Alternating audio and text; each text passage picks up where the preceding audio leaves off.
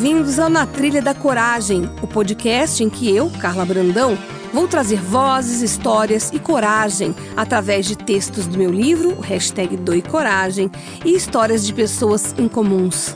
Elas vão entrar na nossa trilha para contar a história que mudou a vida delas. Respira fundo, nem traz mala e nos acompanhe nessa trilha. Será um episódio por semana, onde vamos falar de coragem, sucesso e o momento presente.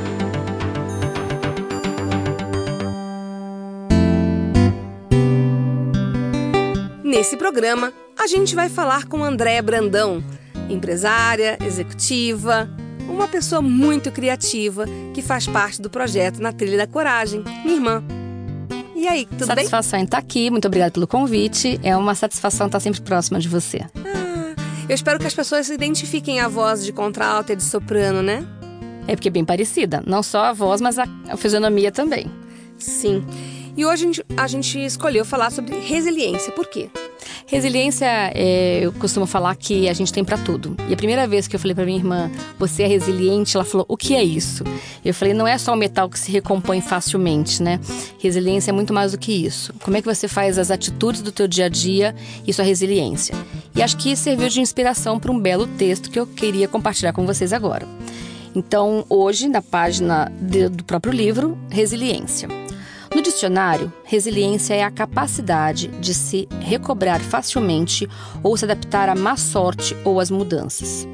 Porém, mais que isso, ser resiliente é ser sábio, um ser com mente flexível. Afinal, os tempos são de autoritarismo, sim.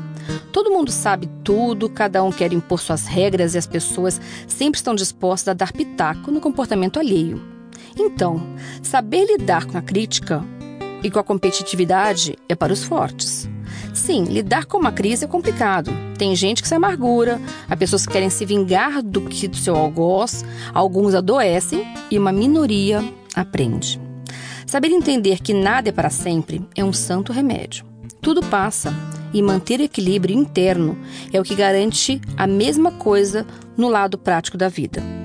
Se bem que eu nunca vi uma pessoa assumir deliberadamente que é ruim, que faz as coisas por mal ou só para se dar bem.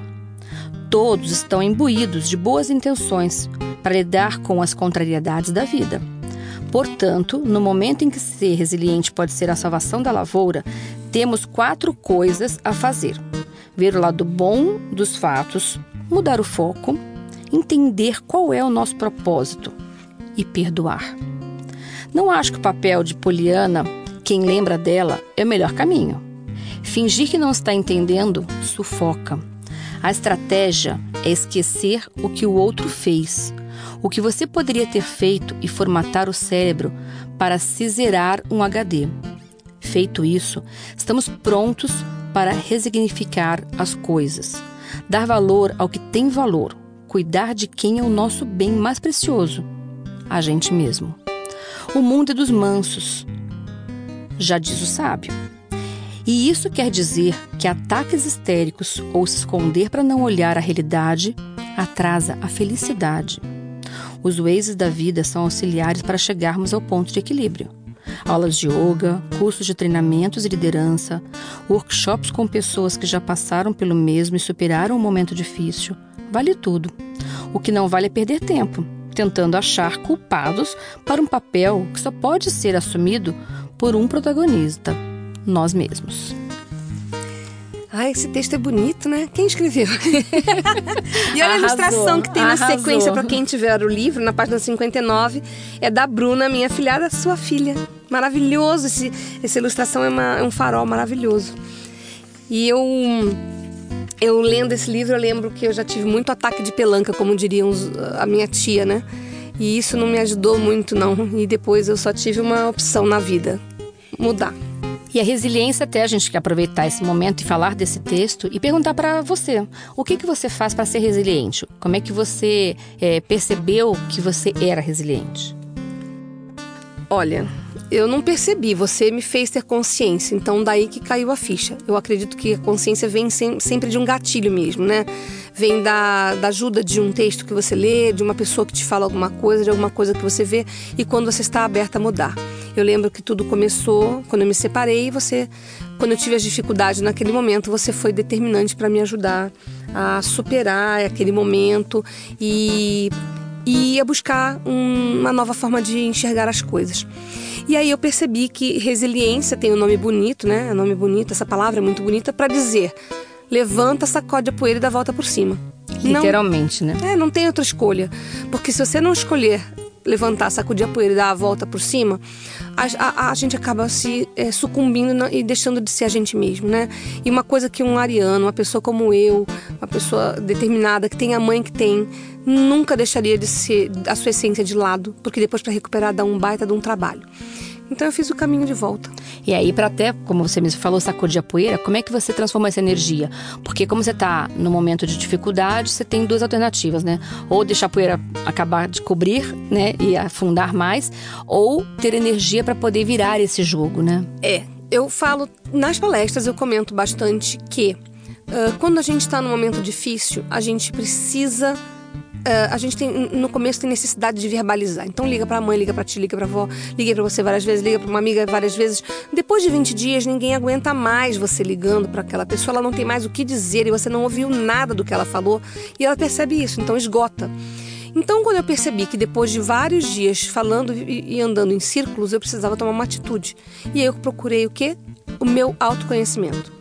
Quando a gente procura o autoconhecimento, aonde estão as nossas barreiras, as nossas crenças limitantes e onde a gente pode é, usar aquela nossa força para nos impulsionar para um outro momento, pode ser determinante. Foi aí que eu comecei a mudar.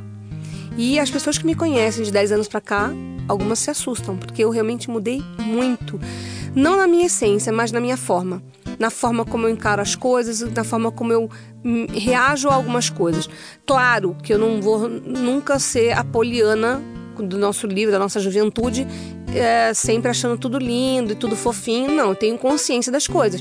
Tem coisas que me aborrecem, mas ao invés de eu sair achando que o mundo acabou, a, a, solução e é o que eu proponho nas minhas falas é sempre botar a cabeça no lugar, respirar, porque aí você consegue enxergar qual atitude tomar. Exatamente, também é, é até o que eu queria te pedir é essa parte que você acabou de falar. É, que tipo de informação, ou de técnica, ou de dica, ou de. O que, que a gente poderia. Para quem está nos ouvindo, é, por exemplo, você já falou de buscar a própria energia, autoconhecimento e a respiração. O que, que você fala assim, esse é eficaz? Faz, porque nesse momento de caos, onde o tsunami está passando, você respira e você toma uma atitude com sabedoria, e aí sim você tem uma atitude resiliente. Tudo é um caminho. Se eu falar para uma pessoa que está desesperada agora, nesse minuto, o que eu fiz, ela não vai entender. Então, primeiro tem que respirar. Primeira coisa é respirar. A segunda coisa é mais difícil, mas é agradecer. Quando você agradece, você aceita. Quando você agradece, você acredita que algo melhor está por vir, que você merece uma coisa boa. Ninguém veio aqui, nasceu, está aqui para achar que vai ser um lascado na vida. Todo mundo quer o melhor para si todo mundo quer melhor para os seus também. Então, se você quer esse melhor, você tem que acreditar que você merece. E eu falo que a gente é o que a gente pensa que é. Só que para chegar nesse terceiro ponto, tem que começar respirando, vendo que isso funciona para aquele momento, como se fosse uma faxina da casa, aquele grosso, sabe? Respira que é a vassoura. Depois você vai para os cantinhos. E aí esses cantinhos são aquela coisa que dá mais chatinha. Por mais que doa enche o saco, uhum. doa. É uma questão de, de, de, de, reformular a forma de pensar que você, por meses, anos, décadas, às vezes, você construiu e é você desconstruir. Agradeça. Agradecer é, é uma oração para qualquer religião. Agradecer é a certeza de que você merece o melhor e de que esse melhor irá te acompanhar te, e chegar até você. Só não dá para você não fazer nada. Você ficar passiva, né? Ficar passiva. Aceitar não é passividade. Aceitar é você saber que você fazendo o seu melhor, as coisas vão virar a seu favor. Então, para quem está nos ouvindo, primeiramente respire, depois agradeça. Faça esse exercício. Eu adoro fazer convites nos meus textos, nos meus áudios que vocês já ouvem, que você ouve sempre. Eu faço esse convite porque só assim a pessoa tem a comprovação de que é verdade. E aí, numa pequena coisinha, ela vai ampliando para coisas maiores. Eu aprendi a agradecer com uma colega de trabalho há muitos anos chamada Jamile. Ela também me apresentou, eu fiquei pensando, agradecer, parecia uma bobeira. E eu comecei a fazer. E eu comecei. Até hoje, ela é minha amiga há mais de 15 anos, sei lá. E a gente sempre dá risada com relação a isso, porque eu aprendi com ela a agradecer. Aí você já cortou minha terceira pergunta que eu queria te fazer. É. Quem te inspira? Quem você tem próximo de você, ou quem te ajuda, ou quem te inspira a ser resiliente? Ai, tantas coisas me inspiram, tantas pessoas, tantas, tantas, tantos livros. Eu já agradeci muita gente no próprio livro, no hashtag Doe Coragem. Quem me inspira? Lourenço Prado, que não tem esse nome, é né, um pseudônimo de um autor que me salvou nesse momento de separação. Eu fui naquela livraria onde a, a dona da livraria me, me, me, deu essa dica na, na hora, despretensiosamente. Ela nem imagina o quanto mudou minha vida com isso. Eu voltei na semana seguinte e deixei um bilhete de agradecimento. Ela não estava. Eu deduzi que ela não tivesse talvez recebido. De fato, voltei anos depois e eu a encontrei. Foi lá na, na Vila Mariana e ela aqui em São Paulo e ela estava lá. E eu perguntei: Você lembra de mim? Aconteceu isso, isso? Você recebeu o bilhete? Ela falou: Não. Eu falei: Pois então eu quero te dar um abraço e agradecer. Porque você me ajudou a sair de uma, de uma situação difícil, de uma zona de conforto negativa. E eu agradeço a ela. Agradeço a Lourenço Prado, que eu não sei quem é, ele já faleceu. Eu sempre, até hoje, há mais de 10 anos, eu abro o livro do Lourenço Prado e a inspiração do Doe Coragem é essa, que ele não seja lido de forma linear e que ele possa ser aberto e, e possa ser útil naquele momento para você eu abri aqui agora, ufa, achei que era impossível. É mais ou menos isso. A gente acha que é impossível, mas se a gente não der o primeiro passo, a gente não termina a redação. Se não começar a primeira linha, a gente não termina a redação. Então, Lourenço Prado me inspira, Napoleão Hill me inspira, um, é, uh, Brené Brown me inspira, um, é, M. Kelly me inspira. Um, Nossa, tem uma lista para anotar e gravar e reouvir, porque Sim. são preciosas dicas, né? Sim. E eu, eu gosto de passar todas essas dicas, esses nomes, esses livros para todo mundo que me ouve, que para os amigos. Eu não, não, faço questão de audiência quantitativa, eu faço questão de audiência qualitativa. E é muito gratificante quando eu recebo uma mensagenzinha depois de um WhatsApp que eu ponho no grupo, que eu tenho uma mentoria num grupo de WhatsApp com mais de 100 pessoas que essas pessoas me chamam no particular e falam: Isso daqui foi eficaz para mim. Aí eu começo a chorar onde eu estou, né? Que eu já sou meio chorona, e falo: Gente.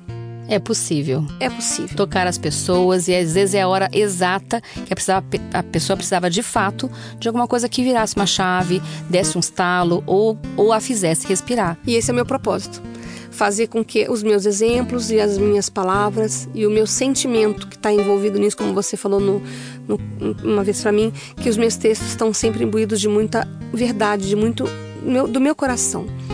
E é isso que me move. Então eu faço gosto que isso uh, se expanda. Eu tenho uma amiga que foi, é jornalista que foi no lançamento do livro, e ela leu o livro e falou: Carla, parece que a gente está numa mesa batendo papo, num lugar informal batendo papo. E é essa a minha forma de comunicar.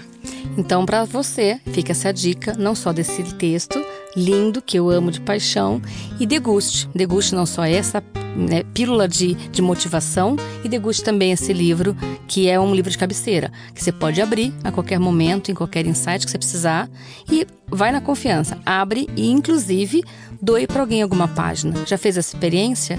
É muito gratificante. A pessoa que recebe não acredita.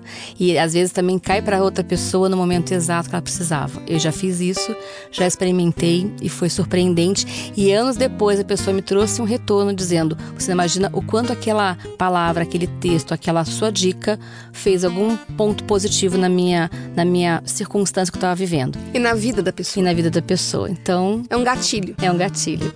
E que venham lindos próximos gatilhos pela frente. Muito obrigada, viu? Obrigada, arrasou. Ah.